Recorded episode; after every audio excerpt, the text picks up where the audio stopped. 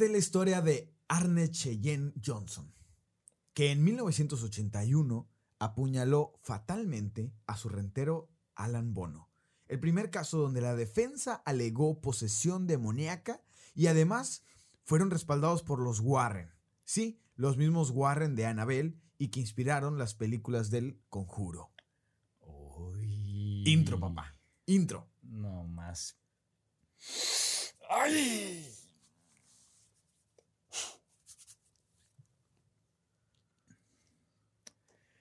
Pues bueno, muy buenas noches, muy buenas tardes, muy buenos días. Ahora sí, dependiendo de la hora en la cual ustedes nos escuchen, bienvenidos a otro programa de su podcast favorito, común y para nada normal. Episodio número 14. 15. 14. 15. 15. 15. ¿No sabes contar o qué onda? Repítelo, güey. No vale madre. Mamón. Pero no. Güey. No, el, el pasado fue el 13. No, güey. El pasado fue el 14. El 13 fue el de la. Ya, el, el madre, 13 ya. fue el de la Ouija que Si dijiste. quieres, si quieres, repítelo, güey. No, que te- la caga mucho. Sí, repítelo, repítelo. Córtale eso. Ok, va. Episodio. 14. Episodio 14. Muy bien. Bienvenidos eh, al episodio 14, mi estimado. Y, Así es. y bueno, darle la bienvenida nuevamente a este su podcast común y para nada normal. Nuevamente estamos muy felices de estar aquí con ustedes. Aquí mi compañero todavía haciendo cuentas que medio ya, ya, el, Ya, ya me el ratón ya ahí está medio trabado. El 13 fue el de la Ouija, el 14 fue el de la música, este es el 15. Ok, ya, ya, ya está. Muy bien, muy bien. Sé contar. Mira, 5 más 5 más 5. Muy bien. Y si esta es la primera vez que ustedes escuchan este programa, esta es la primera vez que nos, que nos ven, porque ahora estamos ya también en YouTube. Saludos. Les explicamos, este podcast es un, eh, es un podcast de investigación paranormal, de conspiraciones, donde cada semana haremos una investigación nueva y llegaremos a la conclusión si es eh, real o si es un caso falso, si es verdaderamente paranormal o no. Eh, nos acompaña siempre aquí el, el elenco estelar, el señor Criollo. Ahora sí me toca hablar, sí, ya. Saluda. Sí, sin equivocarme. Muy buenas noches, querido pueblo. Bienvenidos al episodio número 15. Sí, no sé si alguien dijo el 14 o algo, están mal, no se preocupen, no fui es un yo. loquito que anda Sí, por aquí. de repente se pierde la gente, pero sí. Nuevamente, pues ahora sí, esto sí lo puedo decir bien. Segundo episodio que estamos en video. Bien, ah, mira, bien, uno más uno son eso, dos. eso. Fíjate, hasta tengo la aprobación del pibe. Gracias, muy amable, aunque te odie. Y aquí a mi izquierda sentado mi buen amigo y queridísimo, que no le gusta salir en redes sociales, por eso Eh. nada más le va a mirar a usted La capuchita, espalda, sí, sí. Eh, El lomo de baja que tiene, amigo, pero está bien. El pibe. ¿Cómo estás, pibe? Estoy muy bien y muy contento como siempre de estar aquí en el programa. Ujú. Estamos muy contentos de que cada vez más gente se está sumando a esta comunidad que es común y para nada normal. Y bienvenidos si es la primera vez que nos estás escuchando. Y hoy tenemos un invitadazo eh, muy especial, pero antes déjenme recordarles que tenemos y que nos pueden seguir en nuestras redes sociales. Eh, nos pueden seguir en Facebook, tenemos una página llamada Común y para nada normal. En Instagram nos pueden encontrar como para-nada normal y nos pueden contactar también a nuestro correo electrónico que va a aparecer aquí en la pantalla, que es común y para nada normal arroba cartoinc.com.mx, que es el estudio de donde estamos grabando actualmente. Muchísimas gracias y te paso el micrófono. eh, tú, este, tú el gordito este, eh, Salo. Eh, uh, mira, ya eh, no, no, a ver, a ver, a ver. Ya gordito. Digamos, muy fit no estás. Así que digas, ay, el vato así como que va al gym, 0% grasa. Mm, mm. Es, es llevado, es llevado, mi amigo, pero, Yo soy peor. pero bueno. Déjalo Eh, ser, déjalo ser. Para este programa que como ya les anta- adelantábamos en la introducción es acerca de este caso que fue muy muy polémico y para hablar de este caso tenemos eh, de invitado en este programa a una persona eh, muy muy eh, especial que tiene un podcast y ella es de Hermosillo Sonora es Tania es Tania, su nombre es Tania y tiene un podcast llamado Perfil Criminal. En este podcast eh, ella habla de asesinos seriales. Eh, y es un podcast muy, muy interesante y les recomendamos 100% que vayan a escucharlo. Ahí no va a escuchar usted chistes, usted va a escuchar la información. Concreta, como va.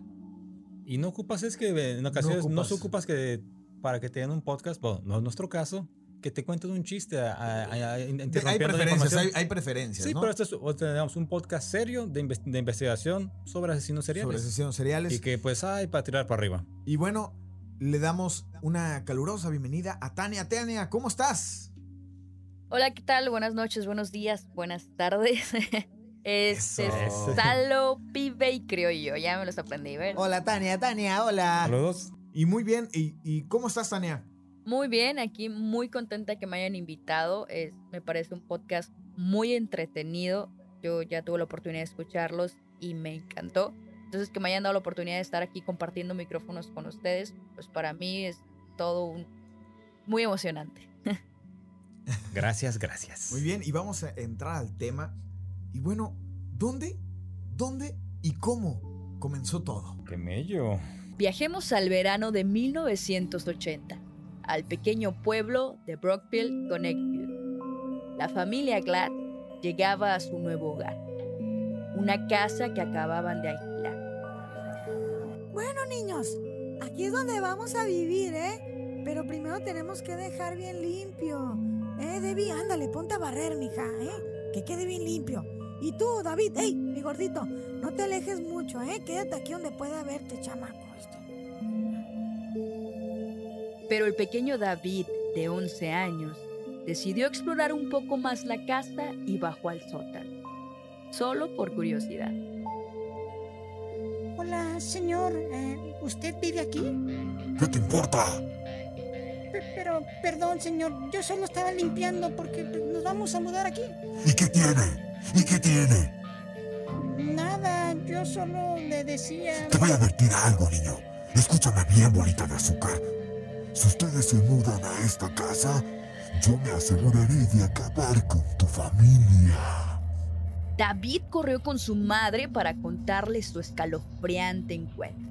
Inicialmente pensaron que David estaba usando al anciano como una excusa para evitar la limpieza, pero David pronto comenzó a tener extrañas pesadillas como tan pronto como se mudaron a la casa.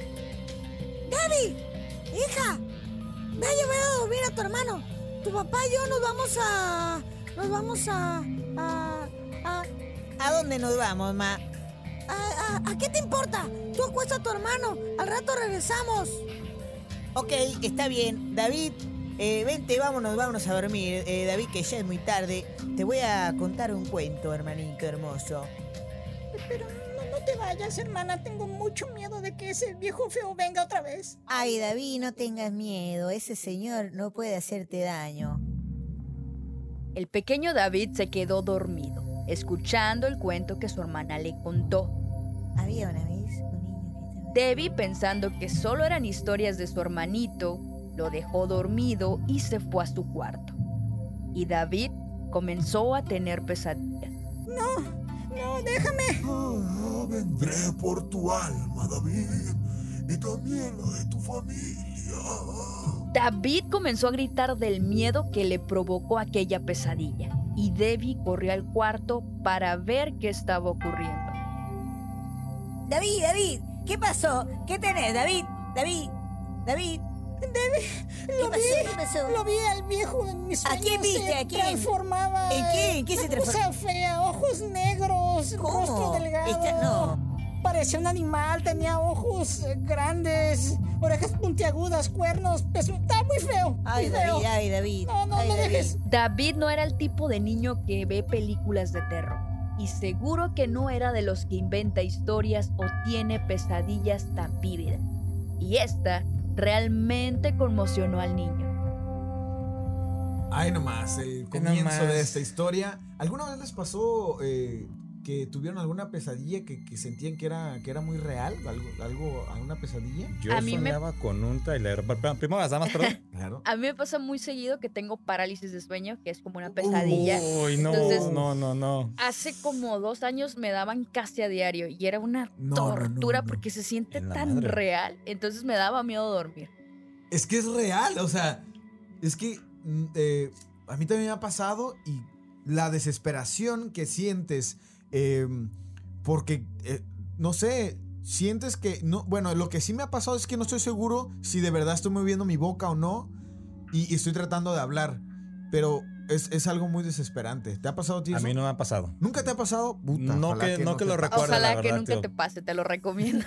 no te lo recomiendo. Esperemos que no. ¿Te, ha- te ha pasado, Tania, en una de esas parálisis que hayas eh, tenido como mm, alguna especie de alucinación o algo que hayas visto? ¿O algún miedo sí, como sí, algo? de hecho, eh, suelo ver como sombras de hombres grandes, una, la dos, madre. tres hombres. Eh, en una ocasión, solo en una ocasión, eh, unas arañas como gigantes, yo estaba en una litera en la, en la cama de arriba, entonces unas arañas como gigantes empezaron a caminar en el, en el techo y se estaban acercando a, a mi, a mi cama, ¿no? Entonces es la única vez que he visto otra cosa que no sea un, un hombre. Es como un tipo Slenderman, lo, lo, que, lo, que, es, lo que es mi parálisis de la madre, no, no. Y luego imagínate, diario. No, definitivamente me imagino y, y- y- y no, es un horror. A mí también, como les digo, me pasó algunas veces y, y es una, como dicen, por eso se inventó de que se te subió el muerto, porque se siente feísimo, feísimo. No. ¿Y tú, pibe, te ha pasado o no te ha pasado, pibe? Sí, también, sí, eh, me ha pasado un par de ocasiones, eh, pero igual y, y- y yo sé obviamente qué es lo que está pasando, no me asusto, pero, pero bueno. Qué odioso hasta El- para el eso. Andrés. ¿verdad? A mí me gusta, a mí me gusta. De hecho, es el que mejor me ha caído de los 13. Disculpe. Tiene- No, ah, sí, ya su le dieron Tiene un toque encantador, ¿eh?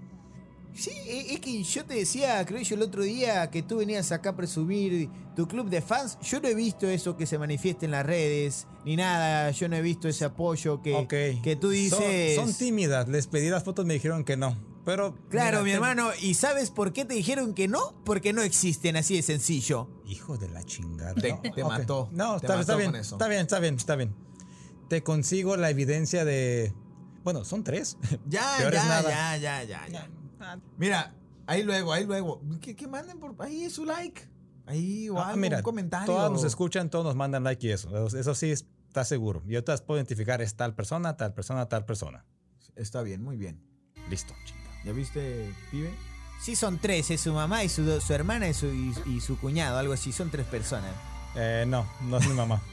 Bueno, ya está bien. Entonces, Saliendo, Juan. Tania, ¿qué pasaron la- con las cosas? ¿Qué pasaron con las cosas de, de- de la familia, Tania? Pues, pasó. ¿Qué pasó? Yo sí. ¿Qué pasó con las cosas? Ah, bueno, las cosas no mejoraron. David siguió teniendo pesadillas y todo su comportamiento cambió. El feliz y afer- el- él era un feliz y muchacho. eh, está raro aquí. eh.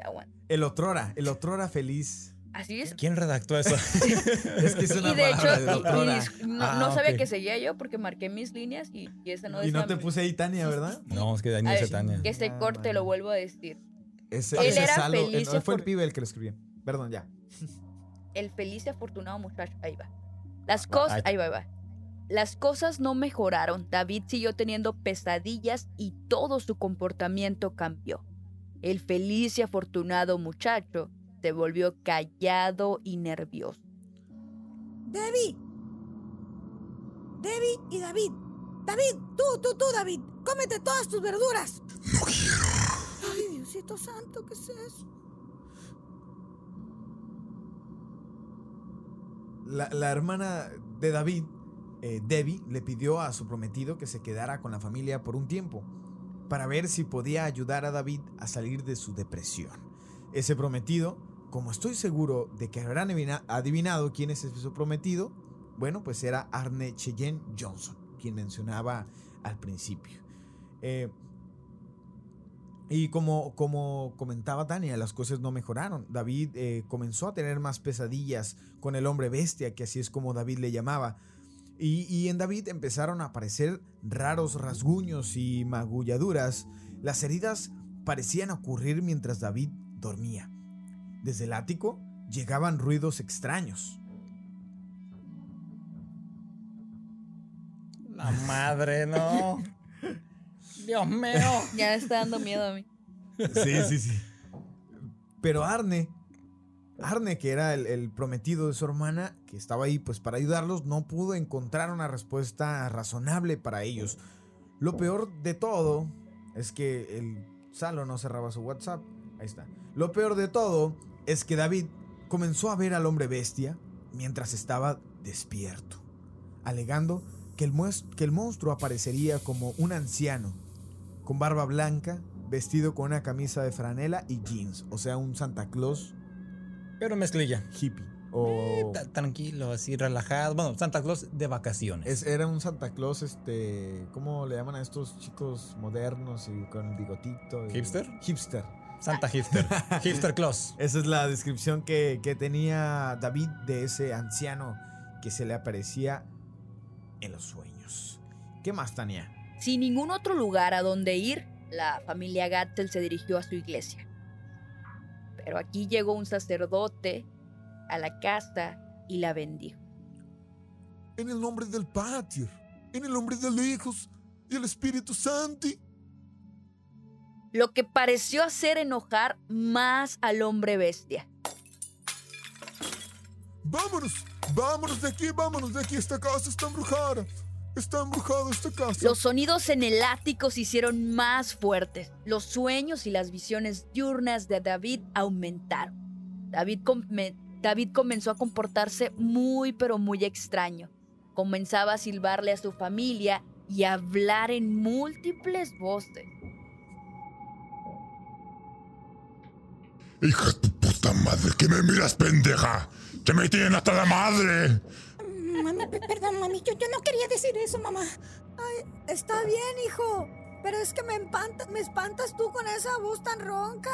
Yo creo que ya está entrando este chamaco en la, en la rebeldía, ya le está cambiando la voz. Te, te te voy a pasar tu tecito para que se te quite esa, esa voz tan ronca. Te lo voy a pasar aquí tu tecito y le estoy agarrando la taza. Aquí me estoy parando. ¡Ay, me resbalé! Puta madre, si quieres así, estás bien pendeja. David empezó a citar Paradise Lost, eh, Lost, un libro que realmente no creo que lean muchos niños de 11 años. Durante la noche, alguien tenía que quedarse despierto y vigilar a David, que se despertaba cada 30 minutos, a veces con convulsiones. Para decirlo sin rodeos, las cosas realmente estaban muy, pero muy mal para los Glattel. Y sin saber qué hacer, el sacerdote, el sacerdote al cual, el, el- este sacerdote que había acudido a, a- a bendecir la casa, se acercó a ¿El una brasileiro? pareja- el brasileiro. El brasileiro se acercó a una pareja amable que eh, ya habían trabajado con ellos en el pasado. ¿Quién era esa parejita? Ed y Lorraine Mire Warren. usted con quién nos vinimos a topar. Ahí nomás, ahí nomás. Los famosísimos Warren, que bueno, ya A ver, a ver, a todos- ver, a ver, a ver, me gustó esa música que metió aquí el pibe. A ver. Déjale aplaudo. Bravo, algo bueno en que le pegue el micrófono. Estoy aquí ambientando y, y tú que te quejas, ya te dije, te voy a apagar el micrófono, no me estés ofendiendo. No ofendas al hombre, no ofendas, no ofendas al hombre que está en los controles. A ver, habla, a ver, habla. Eso, así me gusta, callado. Ya no lo hagas enojar. Tiene ahí el botón del volumen. Mira. muy bien, muy bien, muy bien. Pibe. Ah, ¿se lo aplaudes todavía? No, digo, está divertido. A ti y a ti saliendo a los Hace dos. reír, hace reír. O sea, Cuéntanos sobre los Warren, creo yo. ¿Quiénes eran los Warren? bueno, Usted ya sabe, ¿verdad? En la tele salen, sí, en las películas. pues sí. Pero bueno, los Warren, para quien no los conozca, son un, fueron un par de investigadores paranormales muy famosos que a raíz de todas sus investigaciones tenemos ahora el universo de películas, por llamarlo así, de El Conjuro, Juro. Annabelle, La monja. ¿no? La Monja, ah, que también hay otra Sí, una también. película so- sobre eso. Y una próxima película que viene de el caso que se va a tocar, El demonio me hizo hacerlo. Para el Que está inspirada precisamente. en en este, este caso. caso. Así es. Ellos, bueno, comenzaron desde mediados de los 50, 60, empezaban con ah, hacer investigaciones paranormales. Incluso ellos formaron una institución. Permíteme, aquí se me fue poquito el dato. Aquí está, muy bien. Ah, Es que, mira, bueno, les primero les platico sobre ellos y después les rompo la burbuja en la cual todos están ahí porque básicamente terminaron siendo los cañitas pero gabachos. Va, cuéntanos entonces. Queremos Ay, saber. Ya, ya estoy son. muy triste para hablarlo. ok, en 1952 ellos crearon un instituto. No está triste, lo que pasa es que el ratón se le para de, de vez en cuando el ratón en la cabeza y pues se le va el rollo, ya no sabe qué decir. se lo- o es se le olvida. Tú, tú dime, pibe, no se sé. le olvida, es, es un ratón, es. No, ni hámster. Un, un hámster está bonito. Tú, vos debes tener ahí una, una rata, algo así feo, no sé. Pero hámster no creo. a mí. Pero no es que. Es que se, se No, le sí, traba, paro, se traba, cabrón, se le olvida. Se le olvida las cosas. Saliendo, eh, tenemos que llevarlo a su casa porque se le olvida dónde vive. No, hombre, este vato te trae. Ok, lo- eso es- mira, uno debe reconocer cuando se lo chingan. Estuvo buena, señor. Mi respeto, sí, me quito el sombrero. Los Warren. ¿Qué Los onda con Warren. los Ok, Warren? entonces, como les indicaba, en 1952 ellos crearon su propio instituto. Digamos, eh, se llama, se llama, se llama The New England Society of Psychic Research, o son sus letras en inglés, NESPER. Ok. ¿Ok? Ellos pues comenzaron investigando nada más casas embrujadas, pero con el tiempo se fueron, ahora sí, haciendo expertos en buscar demonios, fantasmas, a tal grado que de la nada, digamos, tú para el día de mañana ya te autoproclamas, por llamarte así, periodista. Ok. Ed Warren se autoproclamó demonólogo. Y Lorraine, que curiosamente era súper escéptica para todo ese tipo de temas, no sé decirte de la noche a la mañana dijo, yo tengo habilidades de clarividencia, Evidencia. pues ahora soy medium, así que tú encuentras los demonios o los fantasmas que estén en, en cualquier casa, Ajá. yo me los puedo contactar con ellos. Así de la nada. Y bueno, 1952. O sea, en aquellos tiempos no te podías poner a checar, a ver, deja ver su historial o algo. Tú decías que eras doctor, eras algo. Tenías la finta que la creían, cabrón. Sí, sí, sí. Y aparte hacían este conferencias y, y muchas No, cosas pues, de esas. poco a ¿no? poquito fueron agarrando pues fama con los casos que, que se fueron dando. Y sí, conferencias, peli bueno, de ahí se vinieron lib- conferencias, libros de los casos, como de este caso también hay un libro. Ok, sí. Y ya de- a raíz de eso también se dieron películas, pero conforme te metes un poquito más a investigar sobre ellos, te das cuenta de que todo fue, mm, pues, chantajes, aprovecharse de la gente en, situ- en situaciones tal vez no muy, pues, sí, una situación vulnerable. La persona tal vez que creían que tenían a un, a un poseído, pero no hacían la investigación correcta y tal vez era una enfermedad mental. Y, y Pero no casualmente en, aquellos años eh, existieron un montón de exorcismos y demás y actualmente Ah, ya sí. no se ven. Tiene Ajá. mucho que ver, lo atribuyo mucho como, como dices, eh, al más que nada al conocimiento que la gente ha adquirido, que ya no le pueden ver tan fácil la cara. digo. La, la cara, y fíjate que yo he visto, Tania, eh, muy común, y todavía he visto los, los, los exorcismos, pero allá como en Nicaragua, en, en, en- en México, Querétaro es la capital del exorcismo. Hay una iglesia dedicada así, ¿no? para eso. Un exclusivo, exclusivo, puro exorcismo en Querétaro. Pero es que también ellos, bueno, ellos no, ahora sí, fuera de lo que también muchos conocemos, los Warren, Annabelle, que lo, lo- se se te viene también por la fama de las Ajá, películas, sí, claro. es la única evidencia que tienen básicamente concreta, porque hay, no hay fotografías claras. También se dice una fotografía de la dama de blanco que, así, tipo cañitas, que era una asistente, la cual se puso una sábana y, ok, tú vete de aquel lado y yo te tomo la foto. Eso fue. Lo único que tienen así como evidencia concreta es la muñeca Annabelle, que es una Raggedy Doll. Ok. Pero de ahí en fuera, la historia de sus orígenes, sus dueños, qué hizo, todo, ellos, nada, nada más, ellos tienen la información. Si tú te, te puedes investigar, no vas a encontrar nada porque no hay nada de información. Incluso dicen que se les llegó a, a relacionar un padre. Fueron con ese padre y dijo, yo ellos ni los conozco, no sé por qué tomaron mi nombre, nada. Bueno, y de eso precisamente vamos a hablar un poquito más adelante, pero miren, no vamos a juzgarlos ahorita quiénes eran los Warren, vamos a confiar en que eran unas personas profesionales y que eran investigadores paranormales. Y vamos a saber qué más pasó ilusión. con este caso. Pues gracias a los de Warren tenemos películas bien. bien padres Muy ahorita.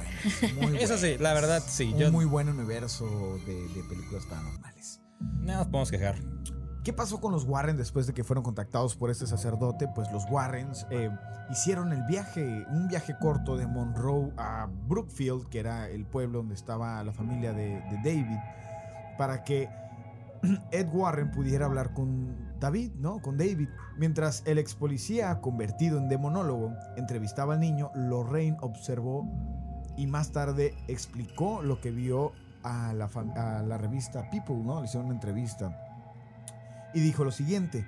Mientras Ed entrevistaba al niño, vi una forma negra y brumosa junto a él, lo que me dijo que estábamos lidiando con algo de naturaleza negativa. Pronto, el niño se estaba quejando de que unas manos invisibles lo estaban asfixiando y tenía marcas rojas. Dijo que tenía la sensación de ser de ser golpeado.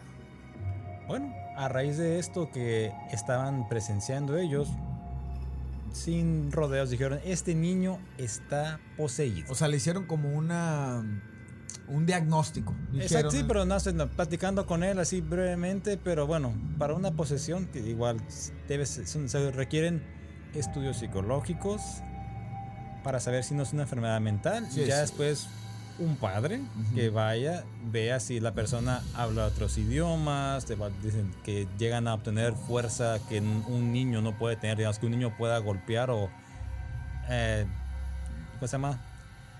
a forcejear contra, digamos, dos o tres adultos que en ocasiones no pueden sostenerlos debido a ese tipo de posesiones que sí, no, aquí no decimos que no sean ciertas, sabemos que sí las hay, pero en este caso, bueno, se va a entrar un poquito más a detalle. Ujú.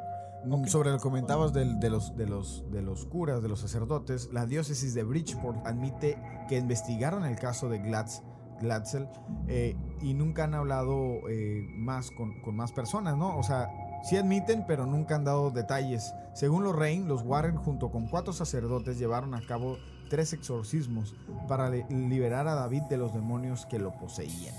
Esta relación de trabajo con el clérigo católico no se puede confirmar, si bien la diócesis reconoce que el padre Virgulak y tres sacerdotes trabajaron para resolver la aflicción del niño, han prohibido eh, que hablen públicamente eh, con los investigadores de la, de la, de la policía. Y, y bueno, ahí dejo la nota, más adelante regresaremos a este punto también, que hay, hay, hay otra cosa. Ah, sí.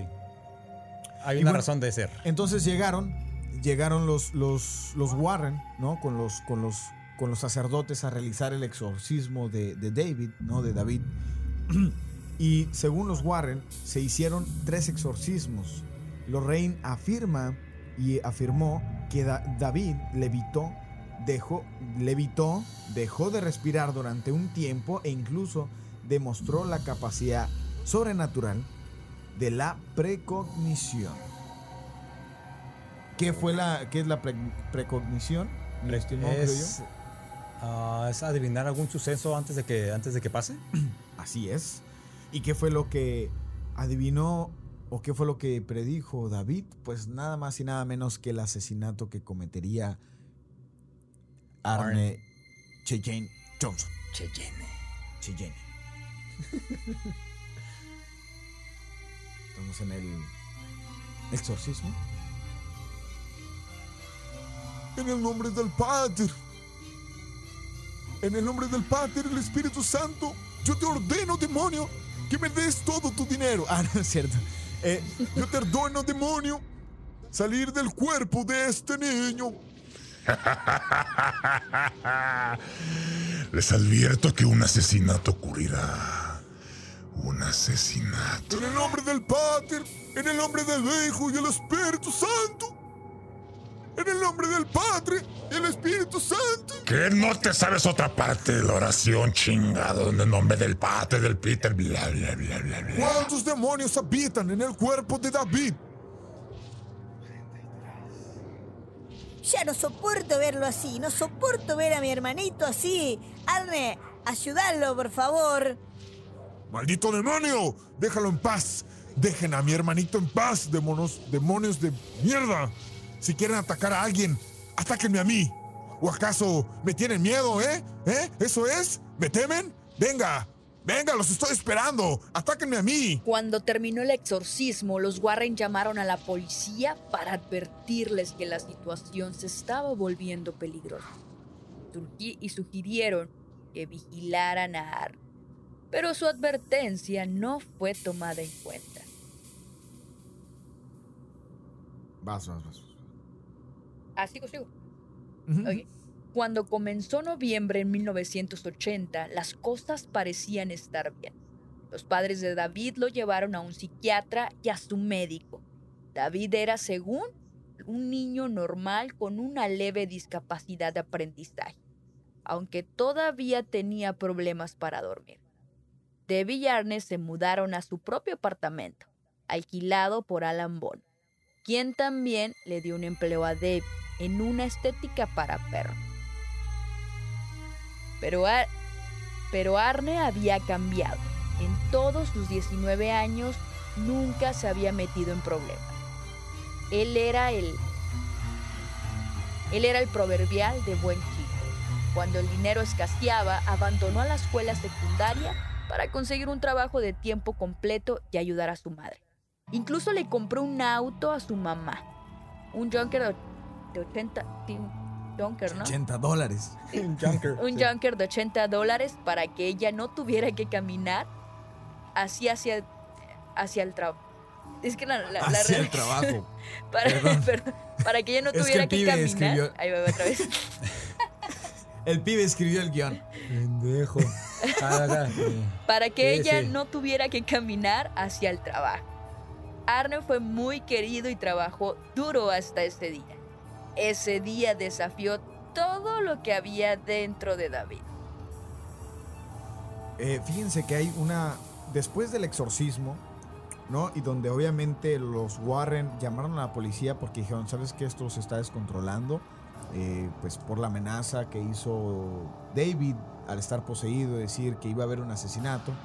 Y además del, del, del- del reto que lanzó eh, Arne hacia los demonios para que lo invadieran a él. Eso dicen, nunca debes de Que retarlos. nunca debe ser. Nunca los retes. De hecho, en varias entrevistas que tuvieron los Warren dijeron que el error de Arne había sido precisamente el haber retado a los a los a estos demonios, porque eh, ¿por qué? Pues porque era el retarlos no es una buena idea.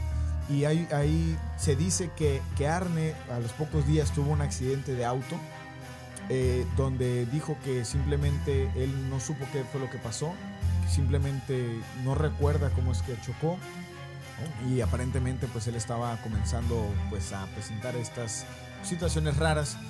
De hecho, eh, se decía que en un pozo que había en la casa es donde habitaba el demonio. Y, Arne fue a, a buscar ese pozo a pesar de que los Warren le advirtieron de que no lo hiciera. O sea, lo, re- lo reta. Todavía dicen, vive en el pozo. El cabrón va a buscarlo al pozo. Sí, estaba como en esta situación donde se sentía él como, pues ya sabes, quería quedar bien yo creo que con Debbie, que era su prometida. Y fue, fue a- al pozo a, a, Lo pues, que a hace uno buscar por al- al- lo que hace el amor. amor. Chihuahua. Uno este, hace cosas eh, por amor y este yo creo que es, hizo de las peores que puedes hacer, poseerte. Ahí enval- envalentonándose ahí. Poseanme a mí, poseanme a mí. Retando ahí Deja mi al- al cuñadito. Pues Eh, bueno, ah, según Debbie, Arn ah, entraría- él entraba en trances en los que empezaba a gruñir así de la nada. ¿Quién? ¿Quién? Arne. Arne. Arne. Ok. Es Arn, pero Arn, bueno. Arn, Arn, Arn, perdón. Arn. Sorry, lo pron- ¿Cómo es? Disculpe por, pronun- disculpe por pronunciarlo bien. Arn. Ok. Te voy a decir como las maestras de español.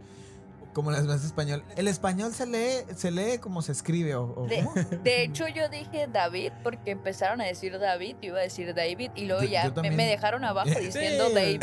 Y yo, ay, mira, David, David. David, David. Aquí ya usted decide si es David o David. Eh, como, como gusten, no hay ningún problema. vamos a como mexicanizar el podcast. Vamos a mexicanizar y es David. David y Arne. Ok, El David. y Arne. El David. Y la familia González. Y la Débora. Según Débora. no, se- entonces, como les, mencionaba. ah, Débora. Según Debbie, Ar- Arne, él de repente entraba como en trances. Empezaba a, a gruñir así de la nada. Y él decía que también miraba al hombre bestia, que era el que. El mismo que David, miraba David.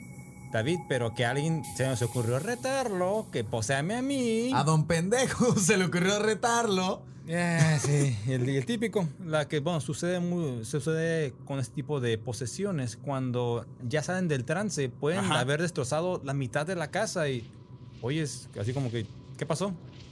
Ya la gente en un rincón, todos teniendo de miedo o algo, y ellos sin recordar absolutamente nada de lo que hicieron. Así como David le decía groserías a su mamá. Pinche niño mal hablado, pero Muy sí. mal hablado. Mal hablado ese niño, así Uno es. en la vida real no dice esas palabras. Nomás porque en el guion estaba. ¿verdad? Eh. Nadie nos cree, cabrón. O sea, nadie nos que cabrón. A ver, a ver. ¿Ves? ¿Ves? Eh, no, No, fue- tú sí eres más grosero que yo. No. Sí, tú eres más grosero que yo. Sí, soy más grosero. Yo no digo groserías porque luego me regaña mi papá. A ver, Luego mira el programa y me dice, hijo, no estoy diciendo tanta grosería. ¿quién es más grosero de los tres? ¿El pibe? No, no. No, ¿Pibe más porque es grosero? argentino, ¿verdad? Sí, sí, exactamente. Yo no soy grosero y no me esté llamando así, eh, peloncito de mierda. Y no es grosero. No. No, no es tan grosero el pibe, pero el criollo, el criollo, tú sí eres bien grosero. Ya has dicho varias groserías más que nosotros. Vamos a contarlas, pero sí, soy más grosero. Sí, no, no. Y es culpa de mi sacrosanta madre madre. Y bueno, luego vino, después de estos, de estos Me van a regañar, güey. hechos, después de estos hechos, después de esas confesiones, ¿ah? Ay, luego ama. vino el 16 de febrero de 1981. ¿Y qué pasó, amigo? Cuéntanos. Pues, ¿qué creen? Que Arne no fue a trabajar. Él eligió, en cambio, pasarla con Debbie y su hermana Wanda en su trabajo en una perrera, ¿no? En esta estética.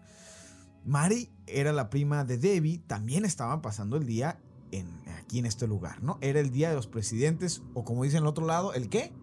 President's Day. Muy bien. Y la escuela, pues estaba cerrada. Sí. ¿no? Mientras aquí el grupito, ¿no? Pasaba el rato en, en- en el hogar, en el, en el local, perdón, jugando, eh, no sé, ahí, no sé, con los perritos, ¿no? Ahí jugando, divirtiéndose ahí, no sé, ¿no? Estaban ahí. Pasándolo a gusto. Entonces Alan Bono apareció. ¿Quién era Alan Bono? Pues Alan Bono era el que ¿El le había rentero? dado trabajo a Debbie y aparte les rentaba el departamento. Y es en inglés. ¿Sale? Ah, pues él llegó y los llevó a todos a comer, los llevó a un bar, ¿no? Un lugar muy perfecto para llevar a una niña de nueve años, que era la, la Usted sobrina. va a aprender a tomar. La verdad, los primeros traguitos siempre saben bien malos, pero después como que le agarra sabor a esa cosa y ya. Ah, sí, sí. Pero no lo prueben. Si tienen nueve años, no lo prueben. No lo prueben. Ah, no, no. Si no. están Sí. escuchando esto, no lo prueben. Porque creo yo le estás dando ideas de que los primeros les van a saber malos, pero ustedes síganle. No, no, no, no, no, no, no. El mensaje, creo yo, nos estás yo aquí tengo dos- exhibiendo. No, mira, yo tengo dos gremlins, uno de nueve, Leo y Regina de seis. Ok. ¿Ese No. es el mensaje que les estás dando? No, fíjate, Leonardo no toma Coca-Cola todavía porque es mala. Así de fácil te la pongo, así que no. Muy bien. No, no está bien. Hizo mal el señor Alan Bono al llevarlos a un bar si llevaban a Pero qué divertido. Fíjense que dependiendo de los informes que leas, tanto Arne como Alan estaban bebiendo una gran cantidad de alcohol, de alcohol para el almuerzo, o solo Alan. O sea que hay versiones que dicen que Alan estaba muy ebrio y hay otras dicen que eran los dos. O ahí dicen, eh, depende, ¿no? De cualquier manera, eh, todos regresaron al local y hubo una discusión. Estalló una discusión entre Arne y Alan. Y Arne, Arne comenzó a gruñir, comenzó a sisear, estaba, estaba como fuera de sí. Y Debbie, Debbie, Debbie temía lo peor. De hecho, intentó sacar a Wanda y a Mari de la habitación. Pero Alan, Alan fue más rápido y agarró a Mari de la mano y se negó a soltarla. Fue entonces cuando Arne, ya enloquecido y fuera de su persona, sacó un, cuchillo y apuñaló a Alan Bono en el estómago, tirando del cuchillo hacia arriba y creando una incisión que llegaba al corazón de Alan. Arne luego apuñaló a Alan Bono unas cuantas veces más antes de abandonar la escena. Johnson fue descubierto a dos millas que son como 3 kilómetros, del lugar del asesinato y fue retenido en el centro correccional de Bridgeport con una fianza de 125 mil dólares. Para ponerlos en contextos, chicos, me parece que este pueblo de Brooksfield tenía 193 años de, de- de que no, de, de- no, eh, de existencia y me parece que no tenían registrado en su historia ningún asesinato. Este fue, quiero decir, el primer asesinato en la historia de este pueblo. Todo un pionero. Todo un pionero marcando la historia. Pueblo chico, infierno grande, como dicen por ahí. Y yo creo, eh, y, y a lo mejor fue el primer que retó a un demonio que lo invadiera por voluntad propia. Trataré de expresarme con un castellano apropiado para no decir groserías. ¿Qué chinga le paró? o sea, lo apuñala en el estómago todo y va subiendo así la incisión hacia arriba hasta Fue llegar al corazón, así como casi como, como carnicero, así lo dejó, lo dejó abierto. Lo desoyó. Mientras estabas diciendo, me, me, me puse chinita, se me hizo muy dolorosa. Sí, pero digo, y todo comenzó en un desayuno, en un bar con, con una niña y unas cuantas bebidas espirituosas. Sí. ¿Qué de malo puede pasar? Pero no se pongan malacopas, ¿ven? ¿Eh? Exactamente. El, mal, el malacopeo es peligroso. Sí. Y, y, o sea, dijeras tú un, pi- un piquete, fue un piquete, lo picó. Como dijo el Ferras. Lo- ay, me picó, me picó. No, o sea, no, lo, apuñala, lo, lo- desolla y todavía si se- por si se mueve, chismadras todavía ahí para que para rematarlo. Y lo que aquí obviamente está raro, bueno, no, es de que eh, Arne, eh, Tania, eh, creo yo, pibe, eh, no era una persona violenta, ¿no? Era como, como mencionaba Tania en el relato, era, un- era una persona, un modelo a seguir, buen muchacho. trabajador, no tenía antecedentes penales, no tenía ningún historial de violencia, no, no, no era esa clase de persona. Y, y según algunos reportes, como dice el pibe, eh, unos dicen que él no había tomado, ¿no? Algunos dicen que, que sí, los dos estaban ebrios, pero unos dicen que él, él, él no había tomado. Y bueno, para la defensa contrataron un abogado, eh, su, su nombre es Martín Minella, o en español Martín Mi- Minella. Minella. eh. Martín Minella. Entonces aquí lo que sucedió, este abogado, yéndonos por el lado, pues bonito, por decirlo así, eh, lo que hizo que, A ver, espérame, es que primero, a ver, primero tengo que decir. Sí, creo que que la idea- adelantado andas, ¿eh? Sí, anda. chinga, madrón, que se Le está robando corriendo. protagonismo. Es que te digo que es lo que te digo, que este tipo se le vaya las cabras. Se Ah, le como va las lentes. cabras. Y se está luciendo ahora que tenemos invitado en hacerlo más seguido. Sorry, va haciendo así, córtale mi chavo ya, vámonos. se le, se le ocurrió la idea, ¿no? De, de, de declarar a, pues a Arne inocente, ¿no? Eh, en virtud de que estaba poseído. Resulta que Minela y se puso a investigar y encontró dos casos en, en- en- en- la gran, eh, ¿cómo se llama? Bre- Bretaña. Eh, encontró dos casos donde habían usado la posesión eh, de demonios como defensa. Nunca fueron a juicio, pero los habían, u- lo habían utilizado. O sea, recursos sí ya lo habían intentado usar como defensa, pero nunca había ido a juicio. Y dijo él, pues, "Mm, si funcionó o lo mencionaron allá, pues aquí también, eh, ¿por qué no intentarlo? ¿No? Me parece bien. Ahora sí. ¿Qué más? No, es, que, o sea, es como tú quieras. Continúa, creo yo, continúa, te escuchamos.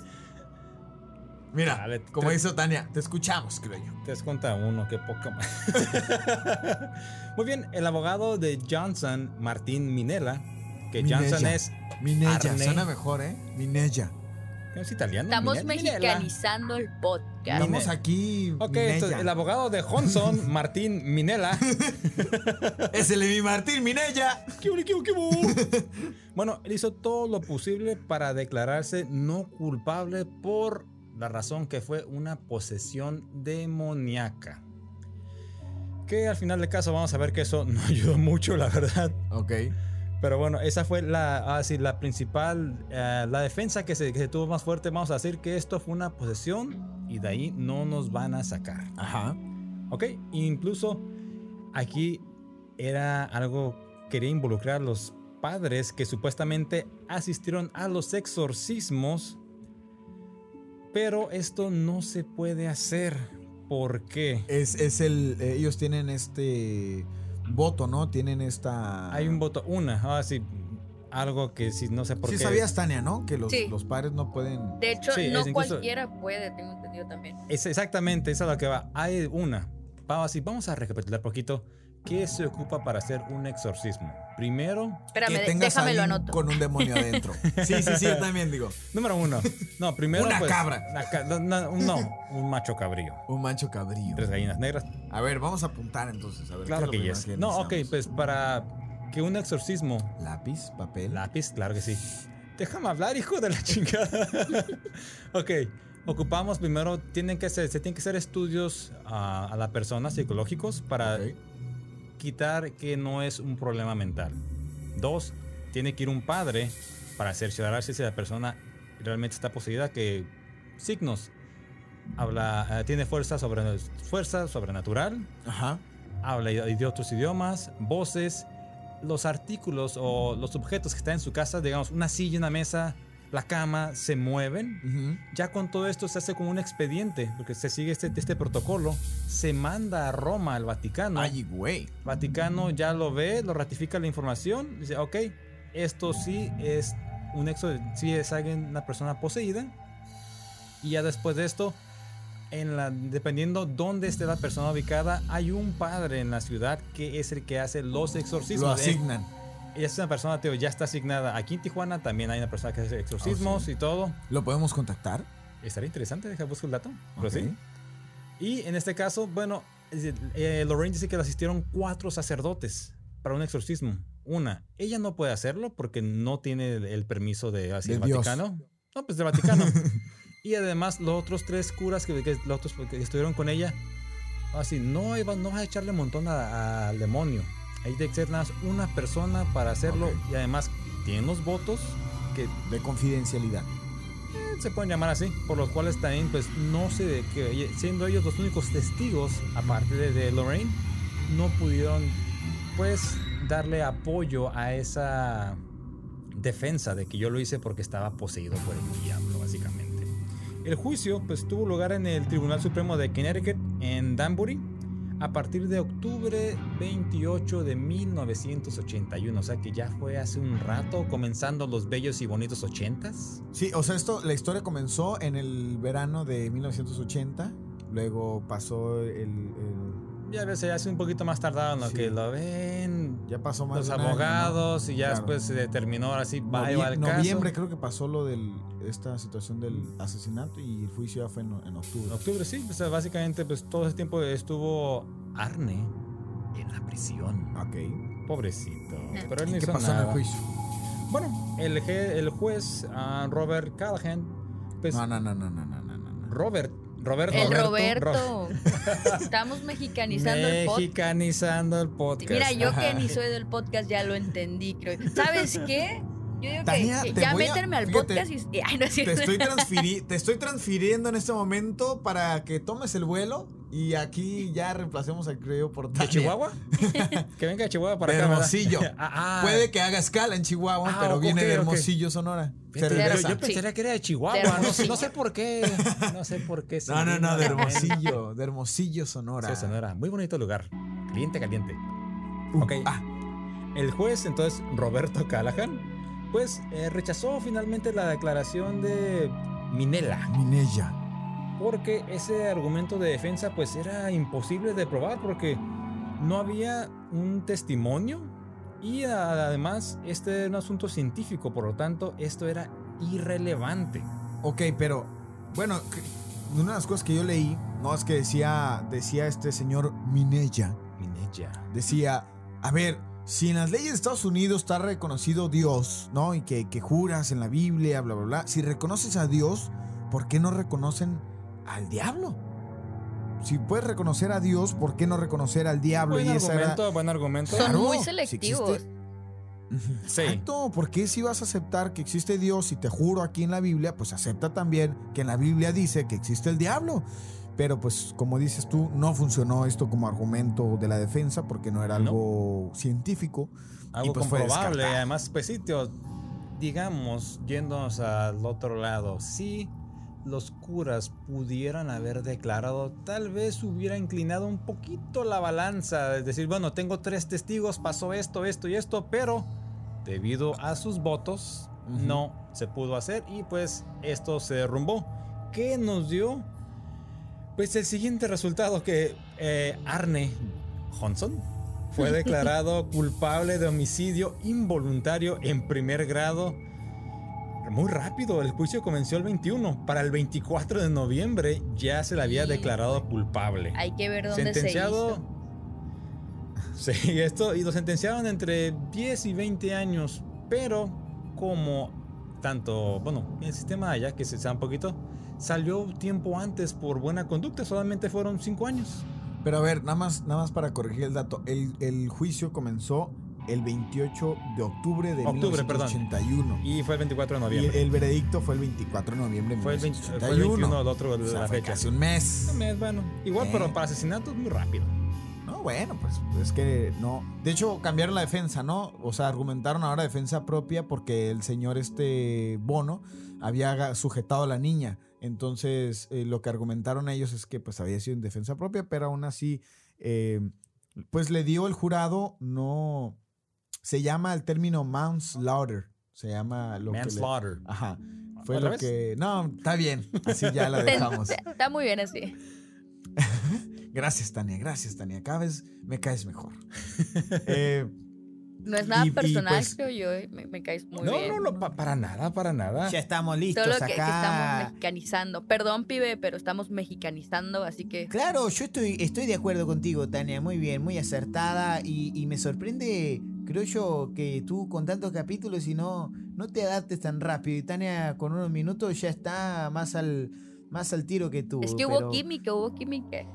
Claro, claro. Y es que, ¿sabes también, Tania, qué pasa? Es la edad. Que ya el criollo está ya muy avanzado, ya en edad, de hecho. Este, no, no hablamos muy fuerte. 38 años y.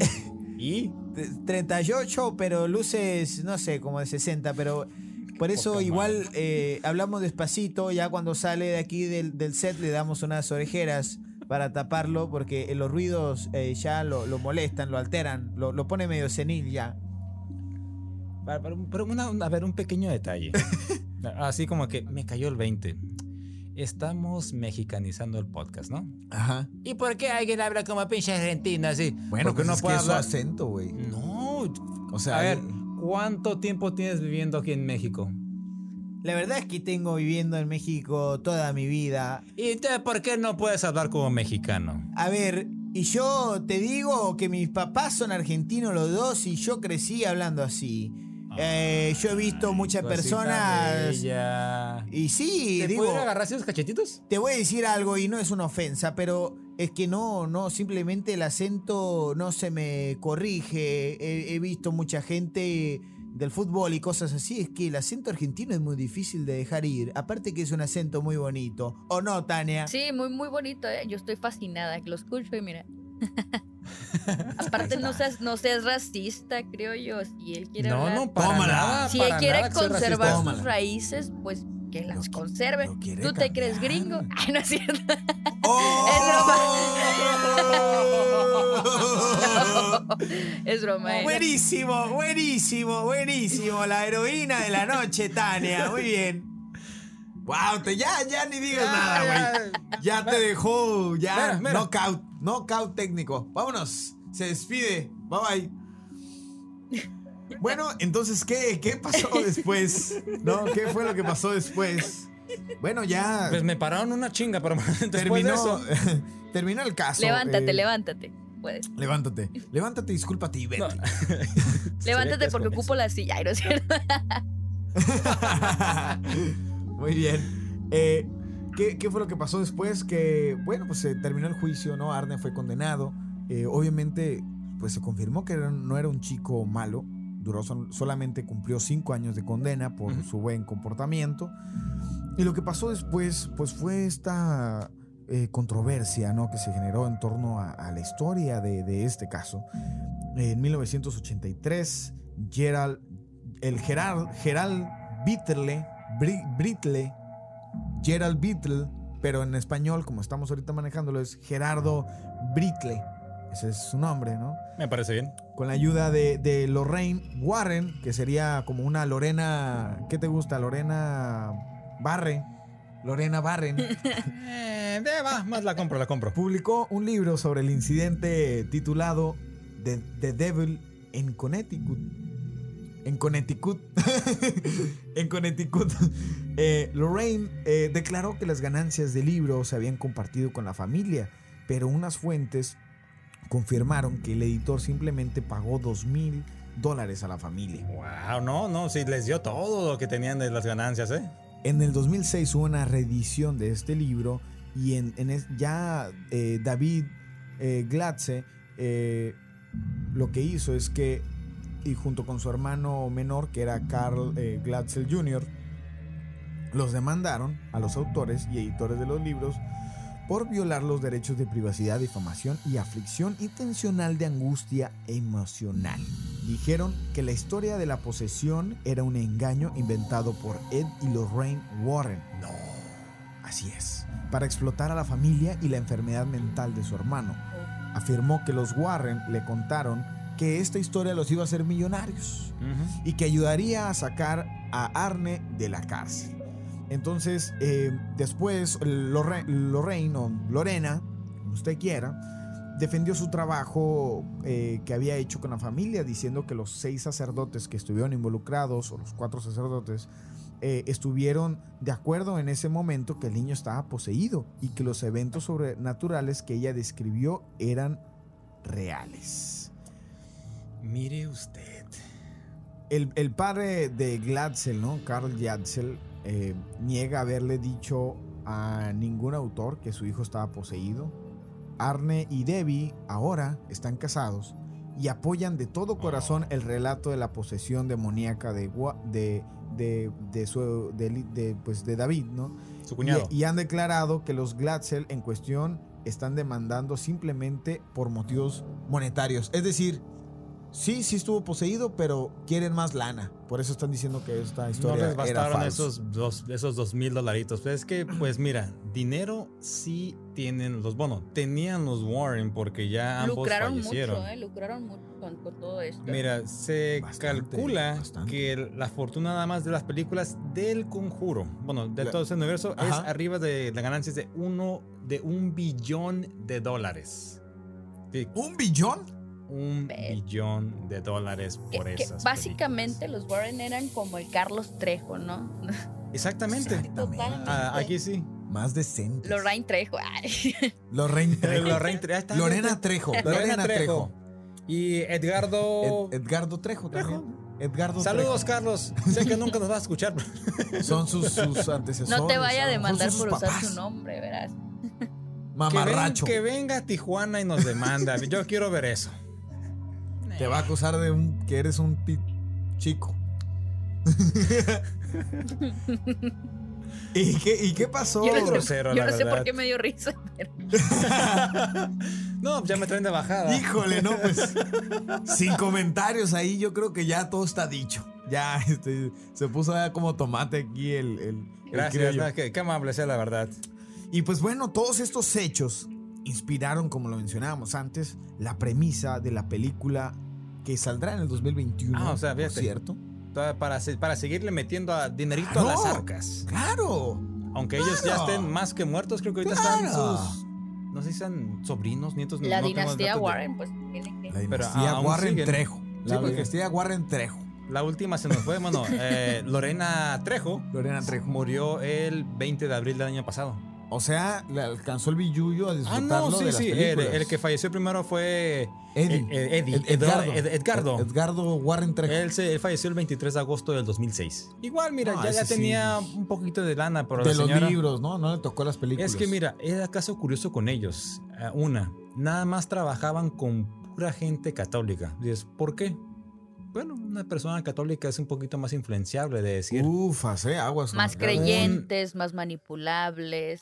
Es un Aguas demonio el que está, que están diciendo, el que ¿eh? está en- eh, poseyendo a tu hijo, tu papá, tu hermano, Es que quien se- sea. No es por faltar el respeto al, al catolicismo, pero en aquellos entonces se dejaban influenciar por las cuestiones Ah, demoníacas. Entonces, no tengo nada contra los católicos. respetos ahí católicos. Pero mira, es eso más que nada, que por la misma religión te dejaban influenciar y manipular más fácilmente, porque eran cosas que, que podían creer por todo lo que tu religión habla. Y es que en eso, fíjate que en esa época, igual lo hablamos en el episodio de la, de la Ouija, el ocultismo empezó a, a- a hacerse un- eh, Era como muy, muy el hervidero del ocultismo. así Muy, que muy el- popular sí, en el, la- en la- la- en el tecito cultura. con las señoras, tenemos la ouija y a gusto y nadie lo miraba mal. Hasta después del exorcista. Después del exorcista. Bello. Y bueno, eh, tengo que hacerles la pregunta. La pregunta que cada episodio hacemos al final. Yo no tengo más datos, pero sí, bueno, dale. Prime- Primero, mira, aquí a- Empezamos con el pibe. Por favor, ya es que Pibe. le gusta hablar, lucirse, Pibe, dinos. más con visita. Por la Ajá. chingada. Pibe, dinos. ¿Crees? A ver, otra vez, ponme la música. Ay, Eso. Pibe, dime. ¿Crees o no crees que David Glatzel en 1980 fue poseído y que los demonios fueron transferidos a Arne Johnson para después cometer un asesinato bajo las influencias de este demonio? ¿Sí o no? Te lo digo muy, muy sencillo. Eh, yo creo que todo fue un engaño.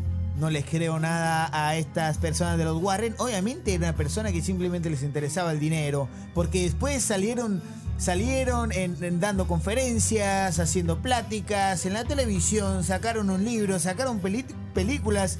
Esto es más que obvio que todo era una farsa.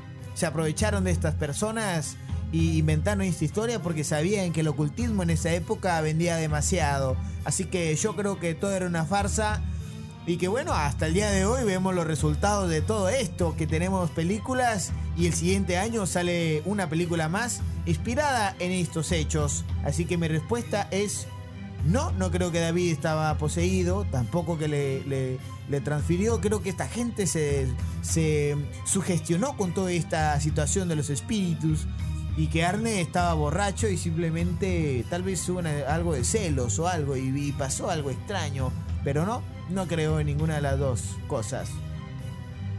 Muy bien, muy válido. ¿de acuerdo? Y ahora te hago la pregunta a ti, creo yo. Dime, Salo. ¿Crees o no crees que En este caso es real? No, porque además también algo que no se mencionó, pero tiempo después, bueno, vimos que eh, David demandó a los Warren por difamación, tanto con su familia, Ajá.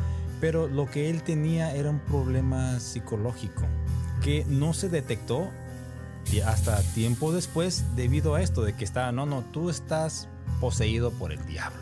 Bueno, le detectaron que era tenía un problema de, de lento aprendizaje, ¿no? Algo así. Pero sí, eh, además tenía otros problemas mentales, pero bueno, fue esto se detectó ya, tío, ya después debido a que se enfocaron a que era él estaba poseído debido a toda la influencia de los Warren Ok. y la gente le, pues, le escribió, no, está poseído. Y ya después el demonio se transfirió a Arne, que vimos que también no fue cierto. Y muchas incongruencias con sus historias. Mira, así como un dato curioso. Ok, échale. Lo de Annabelle, ¿sabes de dónde surgió la idea? A ver. En 1963, en el programa de La Dimensión Desconocida, salió un episodio de... ¿Qué, qué programa era este? A ver. Digo porque. Ahí se llama La, la, La Dimensión Desconocida. En la tele, en la radio. En la televisión. Ah, ok. En inglés se llama... Perdón, aunque me digan que soy gringo. The Twilight Zone. La, la- la zona del crepúsculo. Eh, pues no, en, en español le pusieron La Dimensión Desconocida. Ah, bueno, pero. Ah, sí. Ok. Tío, y en esos programas salió un episodio que curiosamente una mamá le regala, una mamá de nombre Anabel, Ah. le regala a su hija una muñeca que es Casualidad. poseída y empieza a hacer cosas en la ¿Qué casa. casualidad? Ok. Así que mm, así que es un pequeño detallito. Como dice a un youtuber que ven mis hijos. Vaya dato perturbador. Y, tío, y a raíz de eso y todo, y muchas cosas de que ellos, mm, tío, como, tú- como algo también de- se mencionó, que les propusieron y que al último les dieron una baba de libro sobre este caso a la familia de que con esto tú te vas a hacer millonario. les prometieron y luego no les cumplieron. Les dieron nada más dos mil dólares, que no fue nada en comparación No, con pues, todo lo, lo que se sacó el libro. quedaron. Esto pues es falso, tío. Como ya los mencionado, estos son los Carlos Trejo americanos. Ok. Es que no creo en ni madres. Muy bien. Y por último, te hago la pregunta a ti, Tania. Tú eres hoy la eliminada. No sé. Eh, El rival más débil. el rival más débil. Adiós. Eh, Tania, te pregunto, ¿tú crees que este caso fue real? ¿Fue una posesión real? ¿Tú qué piensas? Definitivamente no. Creo que, como menciona, eh, creo yo, como ya está tratado en este punto, sobre tenía algún trastorno mental, muy evidentemente David por todo lo que, o David por todo lo que se menciona en la historia. Y Ernie creo que sí, ti- yo creo que tenía como estas ganas de querer matar, porque muchas veces cuando eres el, el chico bueno, el que siempre llena las expectativas de todos y demás, a, lo- a lo mejor y puede existir ahí una desviación y como que le dio ese, esa sensación de querer matar y ya después se arrepintió y como lo justifico diciendo que se me pasó el demonio. Creo que todo fue un- algo muy planeado por parte de la familia y pues los Warren supieron, supieron muy bien cómo lucrar con ello. Porque ahorita complementando tu comentario, Tania, o sea, ya, ya mostraba algunos unos signos de que no estaba muy bien. De ponerse a retar a los demonios, supuestos demonios, y se puso él a retarlos. El machito. Se quiso. Ah, entonces sí traía algo ahí. Sí, muy posiblemente y ya traía la, la intención y este fue como que el factor desencadenante. Pues de aquí aprovecho y, y ejecuto. Muy buen comentario, muy al Sí. estilo de perfil criminal. Ándale. ¿Eh? ¿Qué tal? Y bueno, eh, nadie me pregunta, pero yo les contesto. Ah, no, perdón. Salo, dime. ¿tú- ¿Tú crees o no crees, Salo, papá? cuéntame. Queremos Yo saber. es- creo que eh, vamos a ser Colofox ahorita. yo también digo que no. Eh, yo tampoco creo que haya sido una posesión real. Definitivamente creo que existen entes malignos. Creo que en este caso, este no fue el caso. Eh, una de las cosas que, que, me, que me pone a pensar, ¿no? Y es, es todo esto, todo lo que lucraron eh, con el caso. eh, y simplemente creo que, que los Warren pues eran unas personas pues, oportunistas. Dijeron, vamos a ponernos de acuerdo, hay que hacer esto, hay que explotar la historia. Y, y, pues fíjate, el simple hecho de mencionar en un caso, que, que el simple hecho de mencionar en un, en un juicio de que iban a alegar que iba a ser una posesión eh, que fue porque que había cometido el asesinato porque estaba poseído, atrajo la prensa de todos lados. El Fue un caso fue muy conocido. sí, y el caso así se le conoce. El diablo me hizo hacerlo. El, el- el diablo me hizo hacerlo, que por cierto la película así se va a llamar. Eh, y yo estaba viendo que muchos periódicos, el New York Times, muchos, muchos periódicos de la época hablaron de este caso. O sea, los Warren se inflaron, o sea, que todo el mundo quería entrevistarlos. Entonces, para mí simplemente fue una estrategia mediática y, y que ellos eran simplemente unos muy buenos vendedores. Pues sí, mira, a raíz de, a raíz de esto. Sí, la Muy verdad, buen a ra- marketing. luego, luego después de esto se vino un libro. Ya ahora, bueno, ya tiempo después, pero ya viene la película. viene la película. Y ya, ya hemos visto todo el dinero que se ha hecho. Y la vamos a ver. Y usted Sí, la también espero que la vea. Vamos a ver qué onda. Sí, están buenas. Y para que ahí cuando vea al, al Y hay que David ver diga, todas las "Ay, el gordito". consultas que hicieron, porque me imagino que les han de haber llovido propuestas de ir a ver casas de que con presuntas eh, presencias demoníacas y demás. Exacto, Sí, mira, Y esas exacto. consultas, las consultorías son carísimas. Sí, bueno, eh, se supone que ellos no cobraban por, por su trabajo. No, pues, pero No, no, cobraban por las conferencias, No, por... eh, no, exactamente. Si tú, digamos, tú ibas a, decías que tu casa estaba embrujada, ellos iban a tu casa, pero no te cobraban un quinto. ¿Qué sacaban de ganancia? Si la- el- realmente el caso era bueno o hacían que fuera un caso bueno ellos, de ahí lo desarrollaban para hacer un libro, película, conferencias, Porque si ellos no... O sea, iban y sacaban la materia prima. Sí, tío, Sacaban sí. material, contenido ahí. Exactamente. De acuerdo a, según a su, a Nesper, eh, su instituto que tenían, ellos eh, durante varias décadas que estuvieron trabajando, dicen que hicieron más de 10.000 investigaciones. Madres. Ahí te la dejo. Y bueno, eh, llegó la hora de despedirnos y sin antes recordarles que nos sigan en nuestras redes sociales en Facebook Común y para Nada Normal, nuestro Instagram para guion bajo Nada Normal, nos pueden contactar en el correo que aparecerá aquí en pantalla. Así como que. Común y para nada normal. Así es. Arroba cartoinc. Siempre quise hacer eso.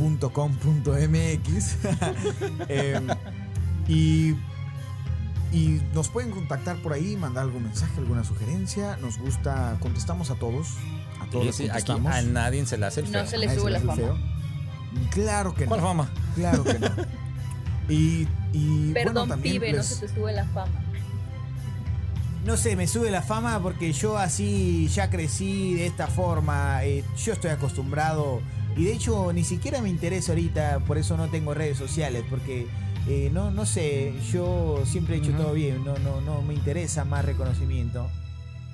Ya, ya, sí, sí. sí, Eh, bla, bla, bla, bla.